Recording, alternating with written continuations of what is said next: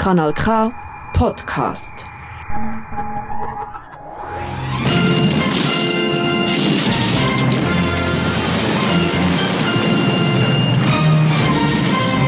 Schwarzer Stern, das autonome Politmagazin für außerparlamentarische, tiefgründige Themen, Fragwürdiges und Deprimierendes aus Politik und Alltag.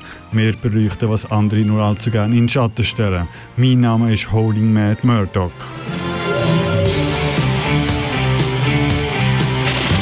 Es ist wieder mal der erste Sonntagmonat, es ist 9 Uhr und Zeit für den Schwarzen Stern. Heute schauen wir zurück einerseits auf den feministischen Streiktag vom 14. Juni, so wie auf den Pride Month, wo im Juni war. Ganz am Schluss von der Sendung natürlich dann noch einen Veranstaltungshinweis.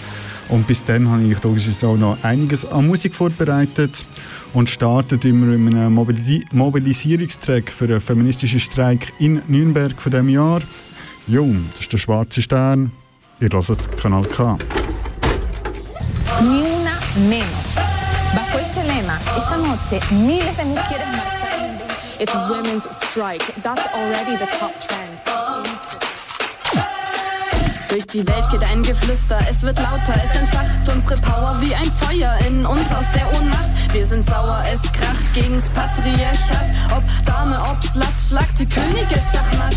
Wir sind masse, so lasst uns uns erheben, heben ab wie Spacecraft. Vereinte Kraft kann was bewegen. Lasst aufstehen und rausgehen für die Freiheit, für das Leben. An einem Tag die ganze Stadt mit Verweigerung lahmlegen. Argentinien oder Polen wollen uns Selbstbestimmung holen. Von Australien bis nach Spanien, gleiche Arbeit, gleicher Lohn. Von Nigeria bis China legt die Care-Arbeit jetzt nieder. Von Thailand in die Staaten stoppt Gewalt, ja nie wieder Femizide. Und das heißt, nie una menos, nicht eine weniger. Kein Vergessen für das Leid. Wir sind viele, sind bereit für den Streit, Streit, Streit. Unsere Power ist Feind. Auf zum Streik, Streik, Streik. Frauen und Queers, lasst eure Arbeit liegen. Ganz egal, ob zu Hause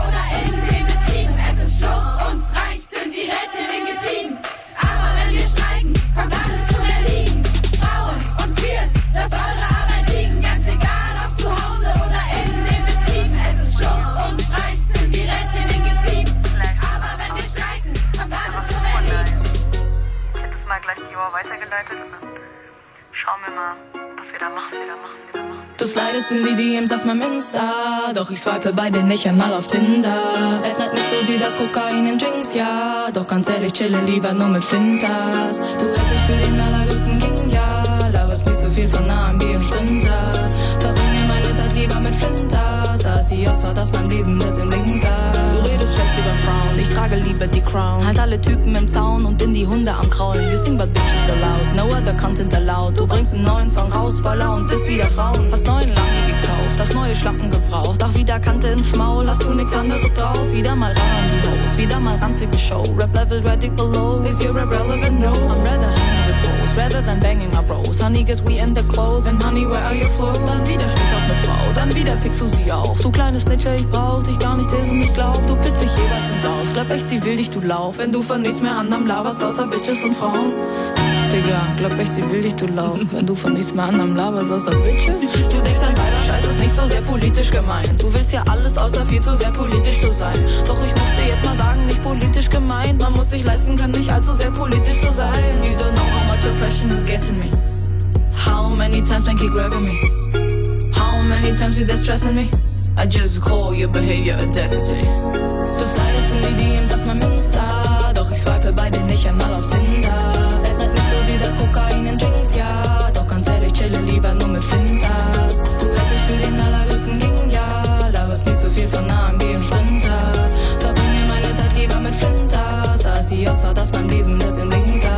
Female, lesbian, inter, non-binary, transgender, I guess you already infer that I'm chilling with Flinters. Ey, kein Fake-Shit auf Insta, keine Kid, cause no whiskers. Und wenn du nicht genderst, ja, dann sprich mich nicht an. Auch nicht deine Kommentare, fick dich. Guess wie ich die Hater trage, Lipstick. Deutsche von der Straße kratzen, quick shit. Rapper in den Rachen kacken, quick fix. Schau, wie ich nach Konsum frage. Schau, wie ich die Macker schlage. Business taten nicht mehr blasen. Find das nur noch labern lassen. Ey, wir sind queer und wir sind alle Deutschrap. Doch wir chillen nur noch mit Flint, das Digga läuft jetzt. Wurden viel zu lange ausgebeutet. Doch jetzt wird nur noch verhandelt, nicht geleugnet. Ey, Junge, ich mach es nochmal deutlich. Community ist leider nicht mehr käuflich. LGBTQ, wir sind doch Deutschrap. Prophezeien keine Zukunft sind das Zeugnis. Das alles sind die DMs auf meinem Insta. Doch ich swipe bei den nicht einmal auf Tinder. Erinnert mich so wie das Kokain in Drinks, ja.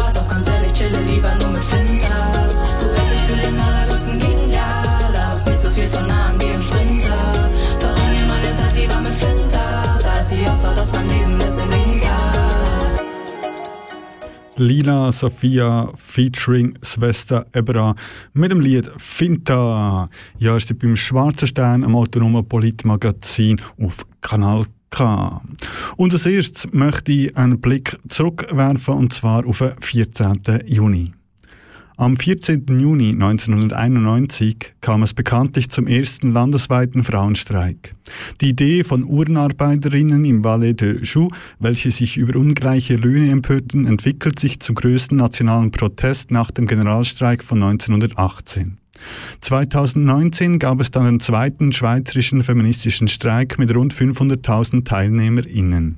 Seit dann gab es nun jedes Jahr kleinere oder größere Aktionen am 1. Mai, äh, 1. Mai, am 14. Juni. So auch dieses Jahr. Bereits am Montagabend, dem 13. Juni, starteten queer-feministische AktivistInnen in der Ostschweiz mit zwei Aktionen. Bei der ersten Aktion wurden mehrere Brunnen in der Altstadt in Gedenken an die Opfer von Femizi Feminit Femiziden rot gefärbt. Die zweite Aktion bestand aus, aus dem Aufhängen von mehreren Bannern an den Bahngleisen. In Biel wurde ein Pavillon violett eingefärbt, da seit dem 14. Juni letzten Jahres mindestens 22 Frauen von ihren Partnern, Ex-Freunden, Brüdern, Söhnen oder auch von einem Fremden getötet wurden. Die Daten dieser Femizide wurden als Gedenken mit Farbe auf dem Stein gemalt. Ab 7 Uhr am 14. Juni wurde die vielbefahrene Kreuzung bei der Johanniterbrücke in Basel für eine Stunde mit, einer, mit einem antipatriarchalen Frühstück von rund 80 Finta, Frauen, Inter, non-binäre, Trans- und Agender-Personen besetzt. Neben Kaffee gab es eine Rede, die auf allein in der Schweiz bereits 14 Femizide und die viel zu täglich, alltägliche Gewalt gegen Finta-Personen. Darüber hinaus gab es am Abend eine Demonstration durch Basel. In Winterthur besammeln sich rund 150 Frauen, inter-, non-binäre und Transpersonen zu einer Velodemo, um gegen Patriarchat und das Kapital zu demonstrieren. Die Fahrraddemo sorgte vor allem bei den männlichen Autofahrern für viel Unmut. Von dieser Demonstration hier ein Auszug aus dem Flyer.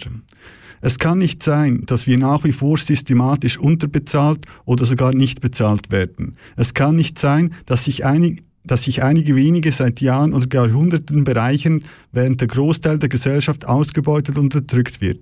Es kann nicht sein, dass wir nach wie vor im Kapitalismus leben, der auf genau dieser Ausbeutung, Unterdrückung und Zerstörung aufbaut. Es kann nicht sein, dass diese Ausbeutung von Flintpersonen als eine tragende Säule des Kapitalismus einfach geduldet und hingenommen wird. Sorgearbeit wie Kinder betreuen und ausbilden, Alte pflegen und Hausarbeit wie Kochen und Putzen ist für den Kapitalismus nicht profitabel. Aus diesem Grund wird soziale Reproduktionsarbeit als Pri Privatangelegenheit glorifiziert und muss gratis geleistet werden. Denn der Kapitalismus kann sich diese Arbeit schlicht nicht leisten.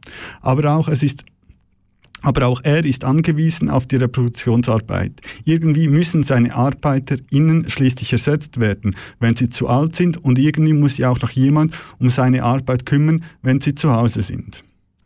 Der Kapitalismus braucht die Reproduktionsarbeit, könnte aber nicht funktionieren, wenn sie bezahlt werden müsste. Und schon gar nicht, wenn sie fair bezahlt werden würde. Reproduktionsarbeit ist zwar auch zunehmend in Form von Lohnarbeit organisiert, was aber nicht bedeutet, dass sich die ausbeuterische Natur dieser Arbeit plötzlich in Luft aufgelöst hätte. Denn in Kitas, in der Pflege, in Reinigungsgewerbe und in, und in den in allen anderen Sektoren, die zur Reproduktionsarbeit gehören, arbeiten wir in Schichtarbeit, unterbezahlt und unter immensen Spar- und Leistungsdruck. Es kann nicht sein, dass wir das unterdrückende, ausbeuterische System und akzeptieren und tatenlos am Leben halten. Ja, das war ein Auszug aus dem Flyer von der Fahrraddemo in Winterthur. Das ist ein kleiner Auszug aus Ereignissen rund um den 14. Juni. Es hat nämlich noch viele weitere Aktionen gegeben. Äh, wer möchte informiert bleiben, was da eigentlich alles so gut in der Schweiz oder anderswo, dem sei die Seite barrikade.info empfohlen. Dort würdet ihr auch noch den ganzen Text von dem Flyer finden, wenn ihr den möchte nachlesen. Genug von mir, Zeit für Musik. Äh, und zwar kommt jetzt da Sarah Hebe featuring Sascha Satia mit dem Track ACAB. Bra. sunny side.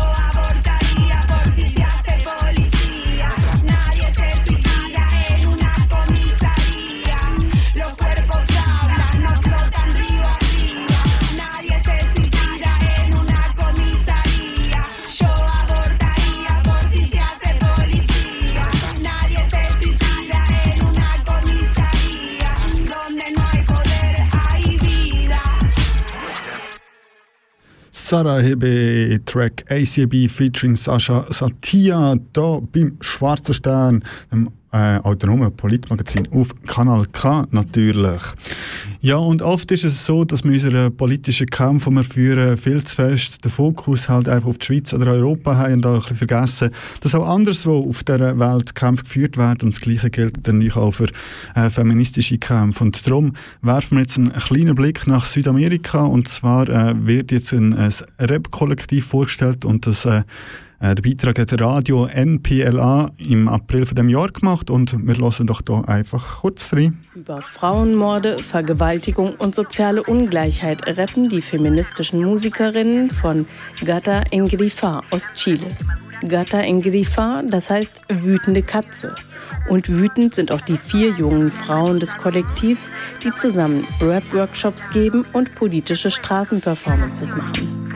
Denn in vielen Ländern Lateinamerikas ist die Zahl der Frauenmorde besonders hoch, die Abtreibungsgesetzgebungen besonders streng. Die Texte der Band drehen sich auch um den Kampf um Selbstbestimmung, das Recht auf Abtreibung und manchmal um Hexenzauberei gegen überbordende Polizeigewalt.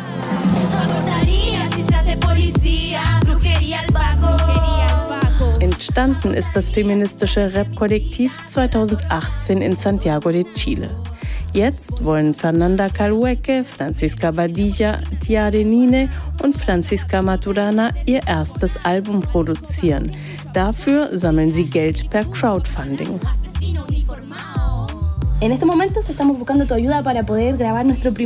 Wir brauchen eure Unterstützung für dieses Projekt, sagt Fernanda. Und was es wirklich bedeutet, Hip-Hop zu singen, haben wir erst 2019 während des politischen, sozialen und kulturellen Aufstands in Chile gesehen. Da haben wir auf Straßen und Plätzen, an Bushaltestellen und an vielen anderen Orten gesungen. Daran soll unser Album anknüpfen und erinnern.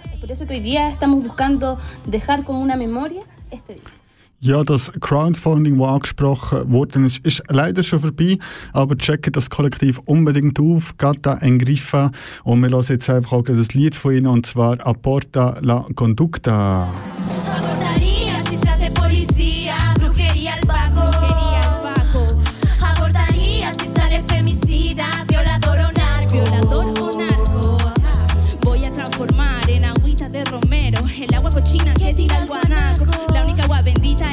Bicarbonato. Al único Paco que escucho a Paco de Lucía.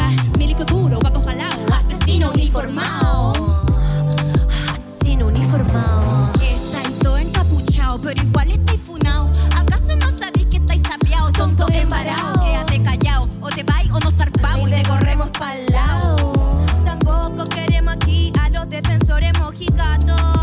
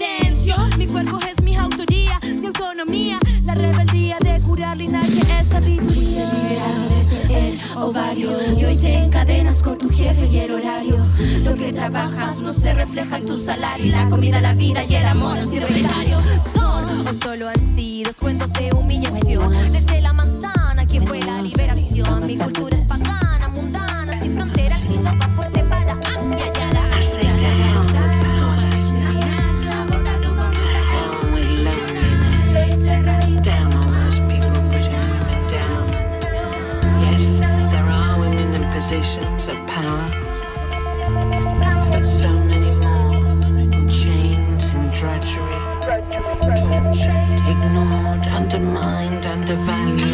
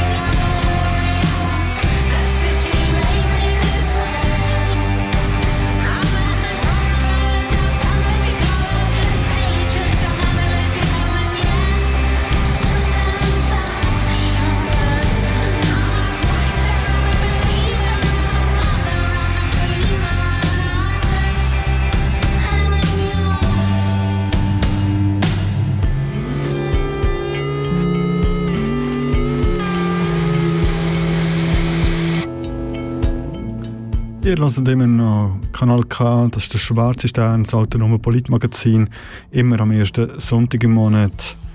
Und jetzt haben wir gehört, oder hören wir immer noch im Hintergrund Gina Birsch oder Gina Gina Birsch oder wie auch immer mit dem Feminist-Song. Ja, haben schon einen kurzen Blick zurückgeworfen auf den 14. Juni, aber im Juni hat auch die Pride stattgefunden. Und wer sich jetzt gerade fragt, Pride, äh, was ist das überhaupt, was soll das? Lassen wir uns erst einen kleinen Beitrag vom Der Standard an, der kurz erklärt, was Pride überhaupt ist und wie die entstanden ist. Die Geschichte der Pride reicht über 50 Jahre zurück und beginnt im New York der 1960er Jahre. Zu dieser Zeit wurde Homosexualität in den USA mit Sodomie gleichgesetzt und mit strengen Geldstrafen oder sogar Freiheitsentzug geahndet. Offizielle Schwulenbars gab es deshalb keine, doch die LGBTQI-Plus-Community traf sich in Clubs, die für diese Szene undercover verfügbar waren. In diesen Lokalen kam es aber immer wieder zu gewalttätigen Polizeirazzien, in denen Besucher der Bars vertrieben oder sogar festgenommen wurden. Genau so eine Razzia fand auch in der Nacht vom 27. auf den 28. Juni 1969 in der New Yorker Bar Stonewall Inn statt. Normalerweise zerstreuten sich die von der Polizei vertriebenen Besucher recht schnell, aber nicht in dieser Nacht. Die Leute blieben stehen und wehrten sich. Sie warfen Gläser, Flaschen und Steine. Die Polizei zog sich zurück und schloss sich im Inneren des Stonewall ein. Die Menge antwortete, indem sie die Bar in Brand setzte.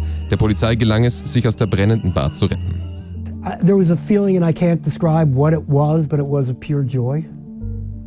I mean, I didn't say to myself, "We've just imprisoned the police," um, but in, you know, psychologically, I'm sure somewhere deep inside me, I realized I was imprisoning our oppressors, or what had oppressed me my whole life. They represented at that moment everything that oppressed me my life. Das ganze Wochenende über versammelten sich Menschen rund um das Stonewall Inn. Die LGBTQI-Plus-Community machte sich sichtbar. Lesben, Schwule und Transgender-Personen küssten sich in aller Öffentlichkeit und versteckten ihre Sexualität nicht mehr. Führende Rollen spielten bei den Protesten vor allem People of Color und Transpersonen wie Marsha P. Johnson. Beteiligte an den Riots und andere Mitglieder der LGBTQI-Plus-Community bildeten nach den Protesten die sogenannte Gay Liberation Front, eine Bewegung, die sich für gleiche Rechte für Schwule und Lesben einsetzte. Die Gay Liberation Front organisierte am ersten Jahrestag des Stonewall Riots 1970 die allererste Pride Parade. And the fact that we decided to meet in front of the Stonewall a year later and march up Sixth Avenue away from the bars into the daylight to celebrate in the park in the light of day, something that had never been done, to have a kind of hippie party, that was revolutionary. To yell to the people on the side, join us, get off the sidewalks, into the street, come out, come out. Two, four, six, eight. How do you know your grandmother's straight? You know, we were yelling things like that.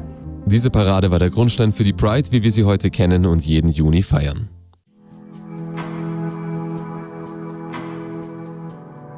Während wir in Städten wie Wien, Berlin oder Paris mittlerweile die Pride selbstverständlich feiern, stehen homosexuelle Handlungen anderswo noch unter Todesstrafe. Und auch in Europa kann die LGBTQI-Plus-Community nicht ohne Angst für ihre Rechte demonstrieren. Bei Regenbogenparaden in Serbien, Russland oder Polen werden Demonstrierende immer noch angegriffen und homophob beschimpft. Doch auch die Errungenschaften für Homosexuelle in Österreich sind jung. Die LGBTIQ-Geschichte in Österreich äh, ist ja doch recht jung, wenn man es so sieht. Also wie gesagt, vor 25 Jahren sind wir das erste Mal auf die Straße gegangen, um für die, die Rechte zu demonstrieren.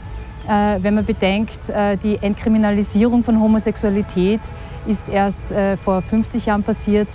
Die, das, die eingetragene Partnerschaft gibt es in Österreich erst seit zehn Jahren.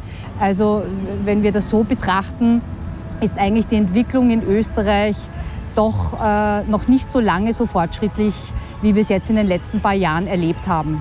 Der Kampf um die Gleichstellung ist also noch lange nicht beendet. Und auch wenn es in Österreich liberaler zugeht, ist es wichtig, sich mit der LGBTQI-Plus-Community in weniger privilegierteren Ländern zu solidarisieren.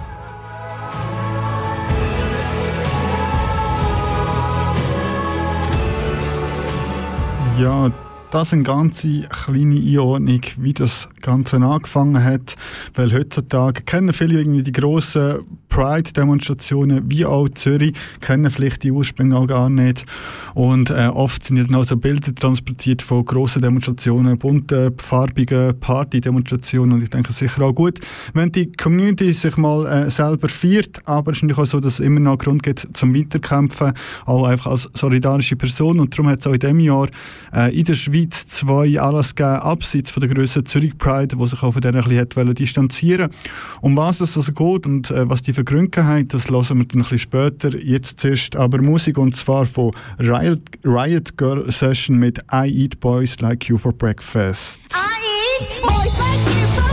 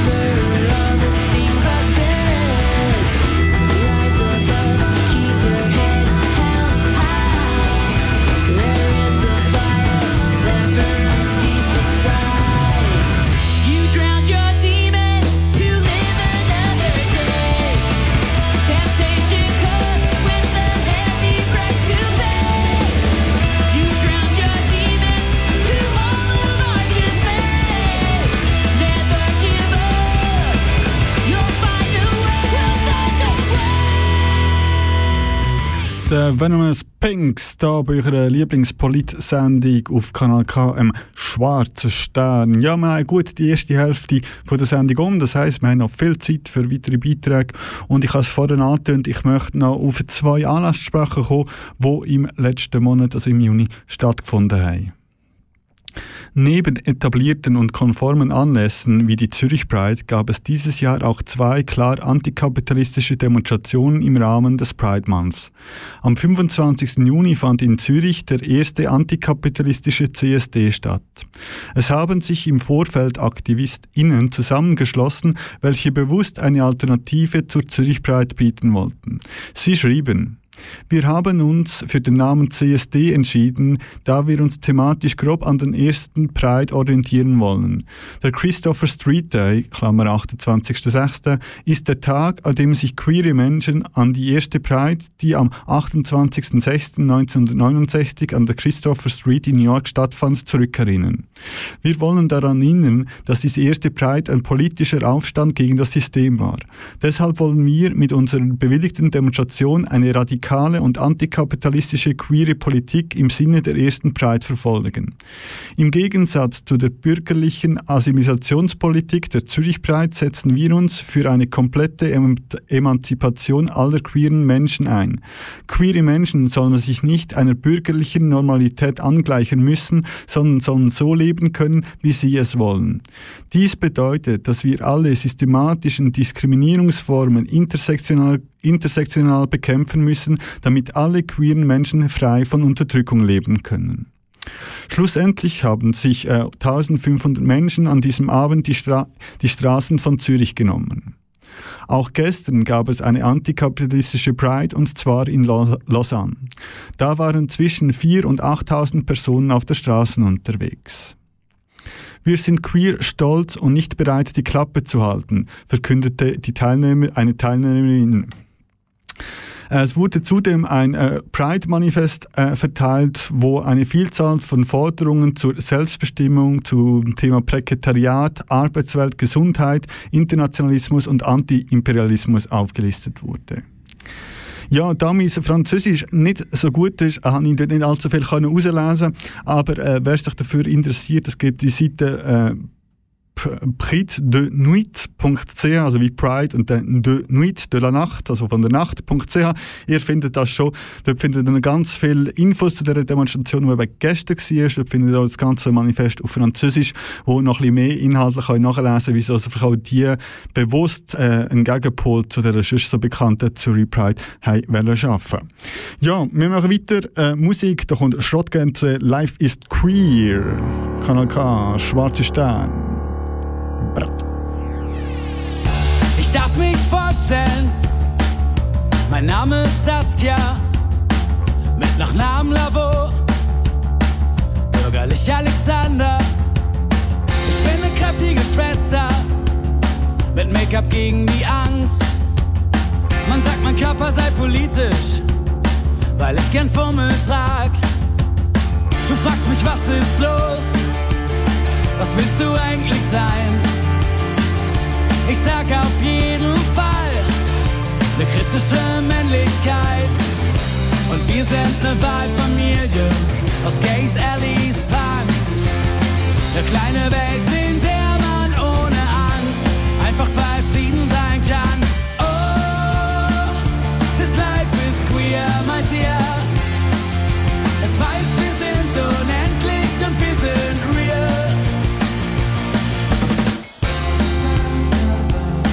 Und du sprengst jeden Rahmen als männliche Femme. Sie lesen dich als Klischee, doch du fühlst dich bloß ganz. Und vor dem Spiegel mal ich mich an, weil ich's lieb und weil ich's kann. Und wie wir leben wollen, geht sie einen Scheißdreck an. Du brauchst eine starke Wahlfamilie, der Hass ist krank. Auf eine Welt, in der einfach verschieden sein kann. Oh, this life is queer, meint ihr? Es weiß, wir sind unendlich und wir sind real.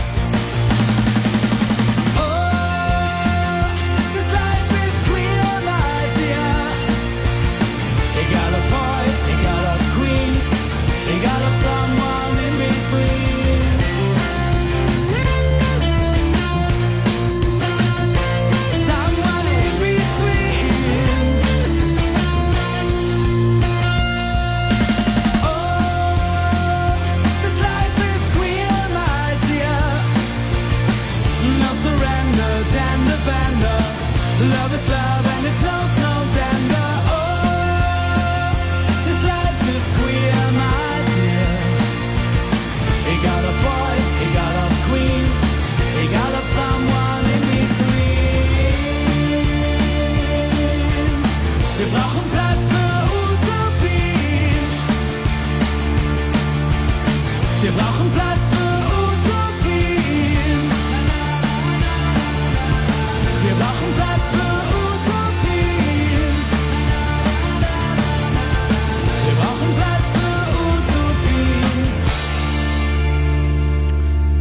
Life is Queer von Schrottgent. Äh, ihr hört logisch ist immer noch das Politmagazin im Schwarzen Stern.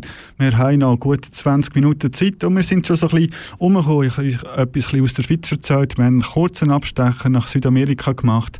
Im einen Beitrag ist noch ein paar Sätze über Österreich verloren worden und im nächsten Beitrag vom Radio Free FM aus Ulm machen wir einen kleinen Sprung nach Deutschland und den USA. My Body, My Choice. Ein Satz, den wir in Deutschland seit ein paar Tagen mit etwas mehr Stolz sagen dürfen. Der Bundestag hat für die Streichung des Paragraphen 219a zum Werbeverbot für Abtreibungen gestimmt. In den USA hingegen ist das ein Satz, der im Protest gesagt werden muss. Dort hat der Supreme Court das Urteil von 1973 zur Legalisierung des Schwangerschaftsabbruchs gekippt. Gehen wir mal genauer darauf ein. Angefangen in Deutschland. Vor ziemlich genau 27 Jahren, am 29.06.1995, beschließt der Bundestag, dass Frauen straffrei abtreiben dürfen, wenn seit der Empfängnis nicht mehr als zwölf Wochen vergangen sind, der Abbruch durch einen Arzt erfolgt und sie sich vorher haben beraten lassen. Das wird niedergeschrieben in der Neufassung des Schwangeren- und Familienhilfeänderungsgesetzes. In der Beratung müsse der Schwangeren klargemacht werden, dass das Ungeborene ein eigenes Recht auf Leben habe und ein Abbruch nur in Ausnahmesituationen in Betracht kommen könne. Straffrei bleibe ein Schwangerschaftsabbruch, wenn die Schwangerschaft durch eine Vergewaltigung entstand oder der Abbruch, ich zitiere, unter Berücksichtigung der gegenwärtigen und zukünftigen Lebensverhältnisse der Schwangeren nach ärztlichen Erkenntnissen angezeigt ist, heißt es im Gesetz. Die Kosten für das Beratungsgespräch liegen grundsätzlich bei der Frau, befindet sie sich jedoch in einer wirtschaftlichen Notlage, werden die Kosten übernommen. Vorher verbot übrigens seit 1871 der Paragraph 218 ein Schwangerschaftsabbruch. 2010 wurde das Gesetz verschärft, seitdem gilt eine Beratungspflicht auch nach der zwölften Woche. Ende 2017 entflammte dann erst wieder die Debatte um das Abtreibungsrecht durch die Verurteilung der Ärztin Christina Hähnel. Sie schrieb auf ihrer Webseite, dass sie Abtreibungen durchführte, was nach dem Paragraphen 219a als Werbung für Abtreibung verboten war. Der Paragraph wurde Anfang 2019 nach langer Diskussion so geändert, dass Ärztinnen mitteilen dürfen, dass sie Abbrüche durchführen, aber nicht mit was für einer Methode. Das wurde jetzt endgültig abgeschafft. Die Mehrheit der Koalitionsfraktionen und der Linken stimmten dafür, Union und AfD gegen die Abschaffung. Das bedeutet, dass Ärztinnen jetzt öffentlich ausführliche Informationen über Schwangerschaftsabbrüche anbieten dürfen, ohne Strafverfolgung befürchten zu müssen. Die Aufklärung bedeutet für Frauen einen viel sichereren Ablauf und eine sichere Beratung, wenn und ob sie sich für einen Schwangerschaftsabbruch entscheiden. Außerdem sieht der Bundestagsbeschluss vor, alle Urteile gegen Ärztinnen, die seit dem 3. Oktober 1990 auf Basis des Paragraphen entgangen sind, aufzuheben. Für die Freiheit und die Rechte der Frauen ist das ein großer Schritt vorwärts. In dem Sinne haben die USA einige Schritte rückwärts gemacht. Denn das oberste Gericht hat sein Urteil von 1973 zur Legalisierung von Schwangerschaftsabbrüchen gekippt. Roe vs. Wade ist das Urteil, durch das verfügt wurde, dass eine Schwangere ihre Schwangerschaft grundsätzlich abbrechen darf, denn das ist ein fundamentales Recht. Laut Supreme Court bedeutet das aber nicht, dass das Abtreibungsrecht absolut gilt. Die Regierung kann ein legitimes Interesse daran haben, die Gesundheit der Mutter zu schützen und das werdende Leben zu schützen. Das Recht der werdenden Mutter und Interessen der Regierung waren daher abzuwägen. Roe vs. Wade entstand durch eine junge Klägerin namens Norma McCarvey, die unter dem Pseudonym Jane Roe bekannt ist. Sie ist damals 21 und hat zwei Kinder, ist obdachlos und hat ein Alkoholproblem. Ihre ersten beiden Kinder hat sie aufgrund ihrer Lage zur Adoption freigegeben. Und dann wird sie nochmal ungewollt schwanger. Diese Schwangerschaft will sie abbrechen, was aber in Texas nur erlaubt ist, wenn die Mutter in gesundheitlicher Gefahr ist. McCarveys Anwältinnen Linda Coffey und Sarah Weddington sahen in dieser Beschränkung eine Verletzung des 14. Verfassungszusatzes und waren die ursprünglichen Initiatorinnen der Klage. Da sich entgegen ihren Erwartungen keine gut situierte, intakte Familie bereit erklärte, als Klägerin aufzutreten, willigten sie darin ein, McCarvey als Beschwerdeführerin Anonymität zu gewähren. Sie reichten die Klage im Namen von Jane Roe ein, eine Anlehnung an den Namen John Doe, ein Platzhaltename, wie im Deutschen Max Mustermann. Angeklagter für den Staat Texas war der damalige Bezirksstaatsanwalt des Dallas County, Henry Wade. Das Bezirksgericht erklärte, dass das texanische Gesetz gegen die Bundesverfassung verstoße und überarbeitet werden müsse, verweigerten jedoch die Aufhebung des Gesetzes. Norma McCarvey, also Jane Roe, ging deshalb in Berufung, welche 1971 vom obersten Gerichtshof zur Entscheidung angenommen und 1973 entschieden wurde. Ihr drittes Kind war inzwischen geboren und ebenfalls zur Adoption freigegeben. Obwohl das Gericht damals schon hauptsächlich konservativ ist, stimmen sieben der neun Richter für das Recht auf Abtreibung im ganzen Land. Begründet wird die Entscheidung mit dem Recht auf Privatsphäre. Ich zitiere, das Recht auf Privatsphäre ist weit genug gefasst. Den Schaden, den der Staat der schwangeren Frau zufügen würde, wenn er diese Entscheidung gänzlich verweigert, ist offensichtlich. Diese Entscheidung verändert die Situation der Frauen in den Vereinigten Staaten grundlegend. Jetzt, fast 50 Jahre später, entscheidet der oberste Gerichtshof über ein Abtreibungsgesetz aus Mississippi, das gegen das Urteil von damals verstößt. Der oberste Gerichtshof entscheidet fast 50 Jahre später konservativer. Für sie ist Roe vs. Wade eine Fehlentscheidung gewesen und sie kippen das Urteil, was bedeutet, dass Abtreibungsgesetze jetzt wieder Sache der Staaten wird.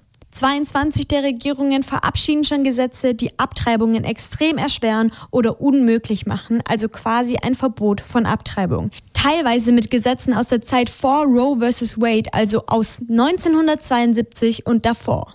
Solche alten Regeln gibt es in neun Bundesstaaten, teilweise sogar in den jeweiligen Landesverfassungen verankert.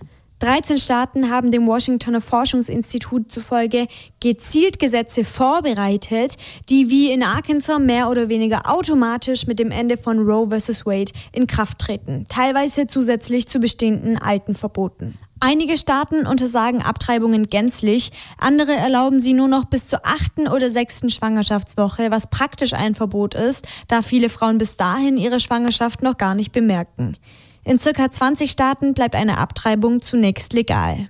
Auch wenn wir in Deutschland einen riesigen Schritt in die richtige Richtung gemacht haben, ist die Entscheidung in den USA ein Schritt 50 Jahre rückwärts. Viele Aktivistinnen erheben jetzt ihre Stimmen, bieten in Staaten, in denen Abtreibung legal bleibt, anderen Frauen ein Zimmer an und verurteilen den von Trump bestimmten Supreme Court. Unter anderem Michelle Obama. Sie sagt, diese schreckliche Entscheidung wird verheerende Folgen haben. Es muss ein Weckruf sein, vor allem für die jungen Menschen, die diese Last ertragen müssen. Ich weiß, dass das nicht die Zukunft dieser Generation sein wird. Aber wenn ihr jetzt aufgibt, werdet ihr ein Land erben, das weder euch noch den Werten, an die ihr glaubt, ähnelt. Dieser Moment ist schwierig, aber unsere Geschichte endet nicht hier. Es fühlt sich vielleicht an, als könnten wir im Moment nicht viel tun, aber wir können und wir müssen.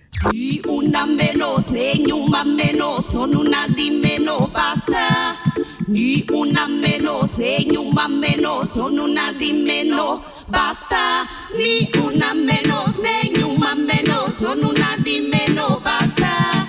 Ni una menos, ni uma menos, non una di meno, basta. Digo não, não vamos mais ser estatística. Em marcha nosso grito voa alto, multiplica. Somos todas filhas das histórias verídicas. Caminhando passo a passo, estamos mais convictas. De que nada vale disputar nessa hipocrisia. Foco na missão,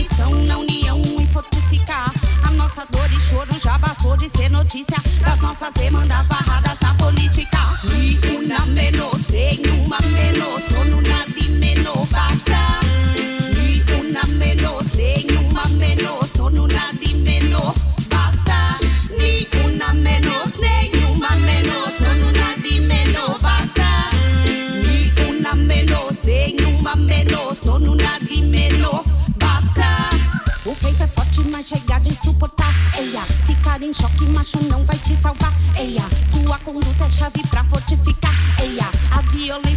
a gente barra. Eia, o peito é forte, mas chega de suportar. Ficar em choque, macho não vai te salvar. Sua conduta é chave pra fortificar. A violência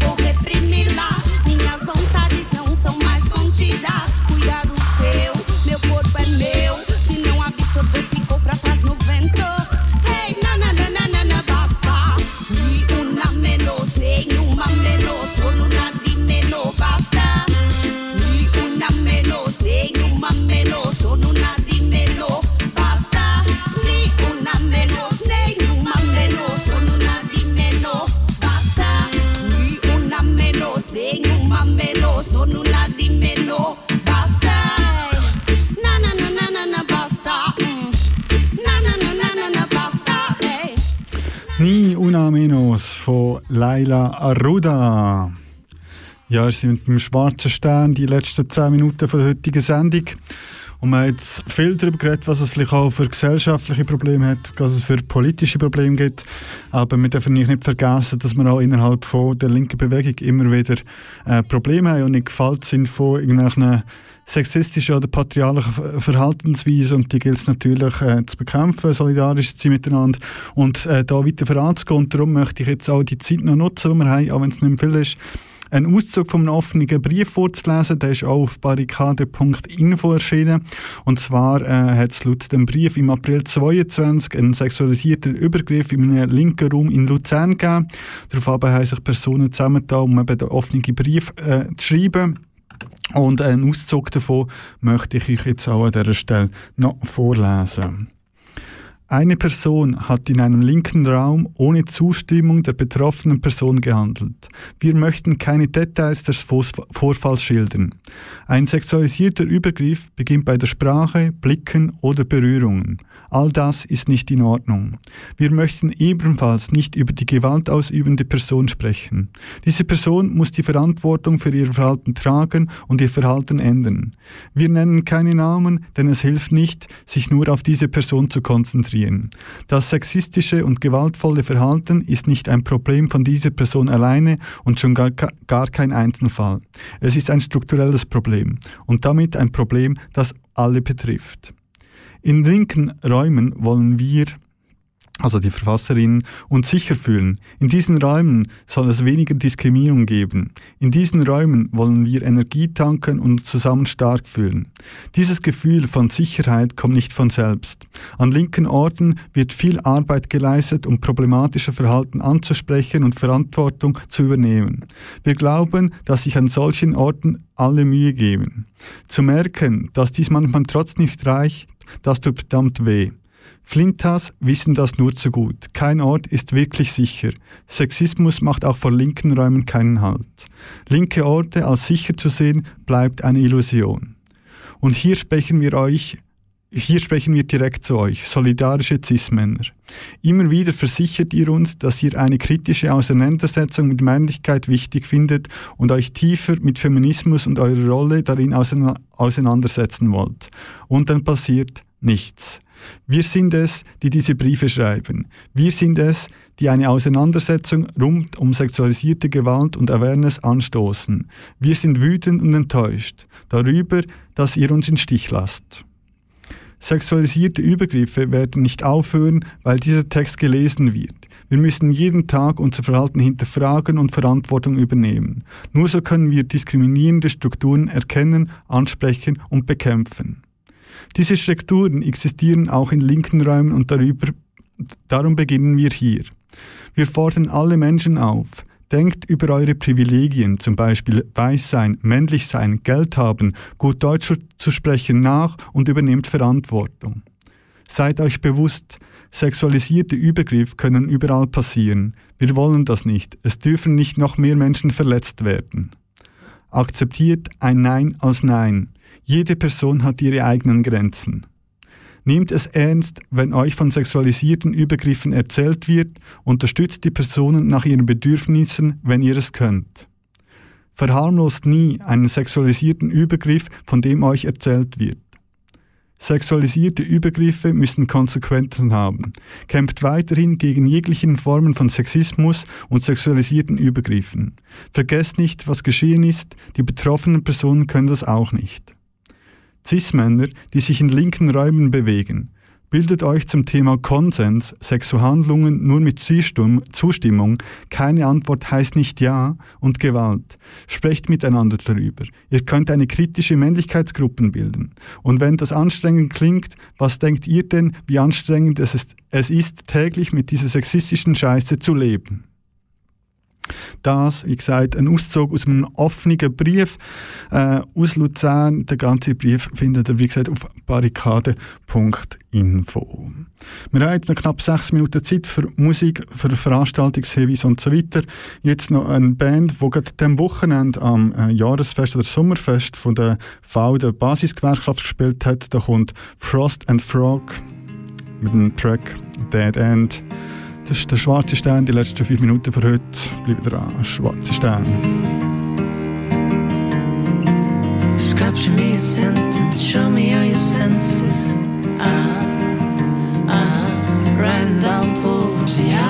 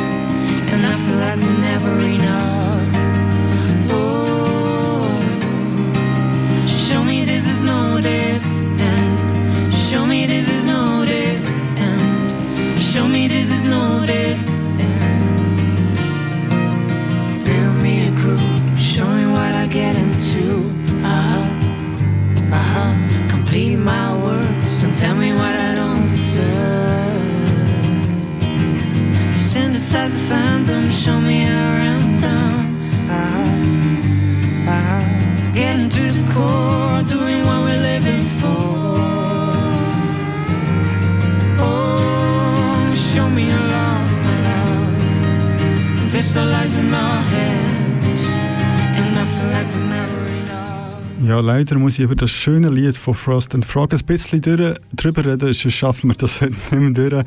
Ein bisschen äh, viel Inhalt gewesen.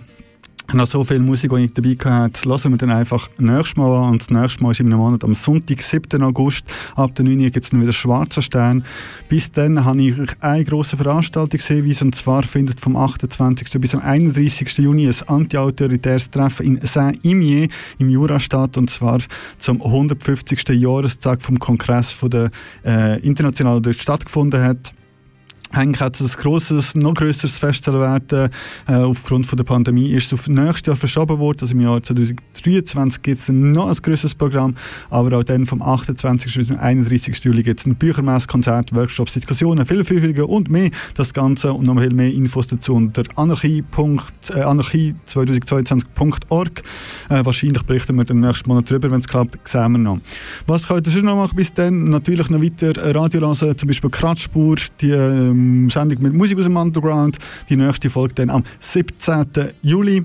Äh, und in der letzten Folge, die ihr auf Podcast könnt nachhören könnt, ist dort eine Band zu Gast gewesen, äh, wo wir da auch schon gespielt haben.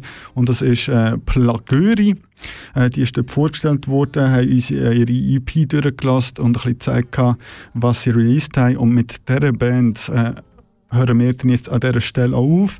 Wie gesagt, der nächste Schwarze Stern gibt es dann am 7. August. Bis dann folgt uns auf Instamedia, Schwarze Stern Magazin und so weiter. Bleibt unbedingt dran. Ich wünsche euch nur das Beste. Habt einen ganz schönen Abend. Bleibt widerständig. Das war es für heute. Schönen Abend. Das ist ein Kanal K Podcast gsi. Jederzeit zum Nachhören auf kanalk.ch oder auf deinem Podcast App.